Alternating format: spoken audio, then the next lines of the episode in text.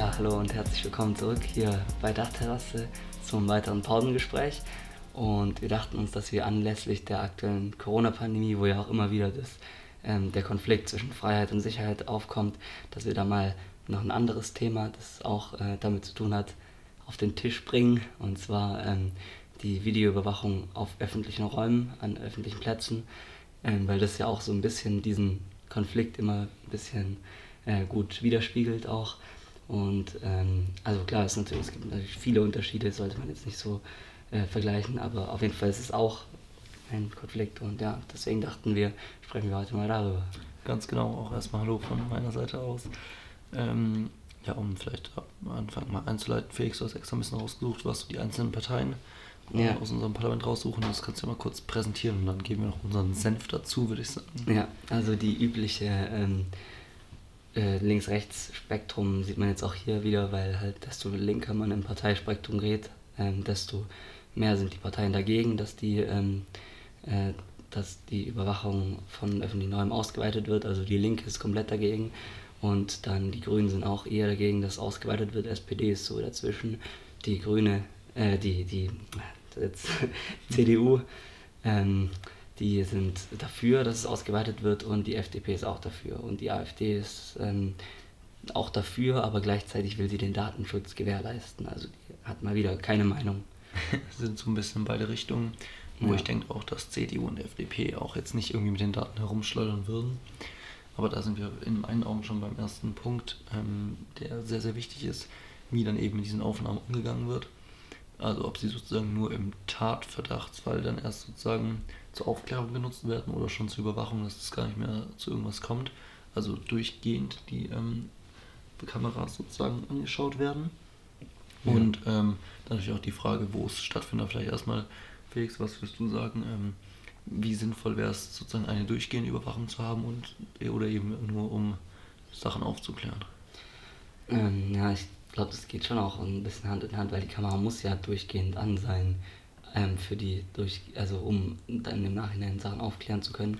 Aber ja, man, ja, ist halt, ist halt die Frage, ob, also es werden ja nicht die ganze Zeit Leute davor sitzen und sich das anschauen, oder? Ja, also, also im Extremfall könnte man es ja machen, dass so an Haupt-Hotspots einfach durchgehend beobachtet wird und wenn was Unauffälliges auffällt, sozusagen eine Streife vorbeifährt. Ja. Aber ich denke, dass das nicht realisierbar ist nee. und würde ich auch nicht supporten. Ähm, ich denke, in den meisten Fällen reicht es ja, wenn Leute wissen, das ist eigentlich wie beim Blitzer, wenn man weiß, dass ein Blitzer kommt, fährt man auch langsam. Das heißt, wenn er ja. weiß, dass eine Überwachungskamera ist, ähm, macht man es einfach woanders oder halt eben nicht. Ja. Ähm, aber gerade das woanders machen ist wahrscheinlich auch nochmal ein wichtiger Punkt, ob es wirklich die Kriminalität ähm, einschränkt oder eben nur verschiebt an irgendwo anders, wo keine Kameras sind. Ja, das ist natürlich die, alt, die altbekannte Frage. Ähm, das, oh ja, genau, ob sich nicht einfach dann äh, woanders hin verlagert, wo man es dann noch weniger kontrollieren wo man kann, wo man noch weniger Zugriff hat. Ähm, ja, aber also ich weiß nicht, ich glaube in der Realität gibt es halt eben schon auch schon so Plätze oder Orte, wo ähm, kann man jetzt auch so persönlich, kann ich aus persönlichen Erfahrungen sagen, wo halt schon gerne mal irgendwie auch, wo es dann auch gewalttätig wird und sowas. Und da, ähm, ich weiß nicht, finde ich es jetzt nicht unbedingt falsch, muss ich sagen, das zu, dort, äh, das zu überwachen. Und ähm, ja, ich meine, also wenn man, man hat ja so, äh, man hat ja auch nichts zu verbergen, also äh, an so einem öffentlichen Platz. Also klar, das fängt, ist dann so, viele würden sagen, das ist der erste Schritt. Deswegen muss man da schon ein gesundes Mittelmaß finden, aber ich finde, es ist schon in Ordnung, dass man Plätze weiß, äh, Orte, wo immer wieder was passiert, dass man da, ähm, ja, dass man da das überwacht. Also das finde ich, ich denke auch also vertretbar also, eigentlich. Ich meine, es ist ja nicht verwerflich irgendwie, wenn es ein Marktplatz überwacht wird, in der ähm, das ist ja nicht verwerflich, über den Marktplatz zu laufen. Es geht vielleicht los, wenn man mitten in der Nacht, obwohl man eigentlich am nächsten Tag arbeiten muss, über den Marktplatz noch rennt, irgendwie um 4 Uhr morgens. Ähm, aber dadurch, dass es der Stadt weiß und irgendwie nicht der Arbeitgeber ist, das ja auch kein ja. Problem. Ich meine, ist jetzt ja nicht so, dass das jeder sieht, sondern ja auch dann wirklich nur, falls was passiert. Und ja. dann ist man eigentlich schon dankbar, wenn uns eben der Aufklärung beisteuert, sage ich mal. Ja. Und ähm, ich glaube auch nicht, dass es wirklich so die, also vielleicht verschiebt es die Kriminalität, aber wenn es nicht nur um, sag ich mal, irgendwie Drogen, also irgendwie Dealing geht oder sowas, sondern halt auch irgendwie gegen Gewalt oder ähm, Diebstahl, dann sind ja einfach große öffentliche Plätze eher anfällig für leichte Randale, sage ich mal. weil ähm, da einfach viel mehr Leute unterwegs sind und es unauffälliger ist. Ja. Wenn dann die ganzen Leute, die da verkehren, eben plötzlich nicht mehr gefährdet sind, das ist auf jeden Fall ein großer Gewinn. Ja. Ja, und ich finde es auch insgesamt ähm, die Diskussion da manchmal ein bisschen scheinheilig, weil das halt das Thema polarisiert. Aber auf der anderen Seite so viele Leute bereits im Internet mutwillig und sie wissen, dass es so ist, ihre Daten preisgeben, also um sich schleudern. Ich meine, Google und Facebook und was weiß ich und so, die sammeln viel, unfassbar viele Daten und viel mehr als jetzt an so einem öffentlichen Platz und äh, da deswegen finde ich dahingehend auch manchmal, dass das ein bisschen so ein Glaubenskrieg ist, wo eigentlich keiner sein müsste, weil äh, das jetzt nicht so ein krasser Eingriff in die Privatsphäre ist, wie zum Beispiel, wenn alle sämtliche Chats überwacht werden. Ähm, und, also, und ich glaube auch, dass Deutschland aufgrund von se- unserem gut ausgefeilten Datenschutzsystem nicht anfällig ist, dass da so sonderlich viel passiert. Ähm, ja, so. Ja, da stimme ich auf jeden Fall zu. Ich denke, wenn jemand irgendwelche Daten über einen haben möchte und einen kontrollieren möchte, ist es wahrscheinlich sogar leichter, irgendwie ähm, Daten aus sozialen Netzwerken zu kaufen Ja. oder zu hacken, anstatt irgendwie halt dann echt vom Staat irgendwas abzubekommen. Und Ja. ähm, wenn es dann ums Thema Hacken geht, ähm, klar, es ist eine Gefahr, aber ich glaube, es ist viel wahrscheinlicher, dass irgendwie, wenn man für alle seine Accounts ein Passwort verwendet, dass das gehackt wird von irgendjemandem Ja. anstatt dass es ähm, dass irgendwie dann so ein Server vom Staat gehackt wird. Deswegen verwendet verschiedene Passwörter. Aber ähm, im Prinzip ist das ja genau dasselbe Daten. Sobald man sein Handy gehackt bekommt, weiß auch jeder, wo man lang gelaufen ist. Ja, Und genau. das ist ja wie wenn man auf Oder einer Google Kamera Maps. sieht, dass man auf einer auf einem Platz unterwegs war. Also ich glaube nicht, dass das ein Problem Ja. darstellt. Und im Ernstfall wäre, glaube ich, jeder glücklich darüber, wenn man irgendwie beklaut wird, wenn es aufgeklärt werden kann. Ja. Und ich denke auch einfach nachts oder abends, wenn man am Bahnhof unterwegs ist, hat jeder schon mal irgendwie ein mulmiges Gefühl gehabt, irgendwas nicht ganz Ja. ausgeleuchtet war.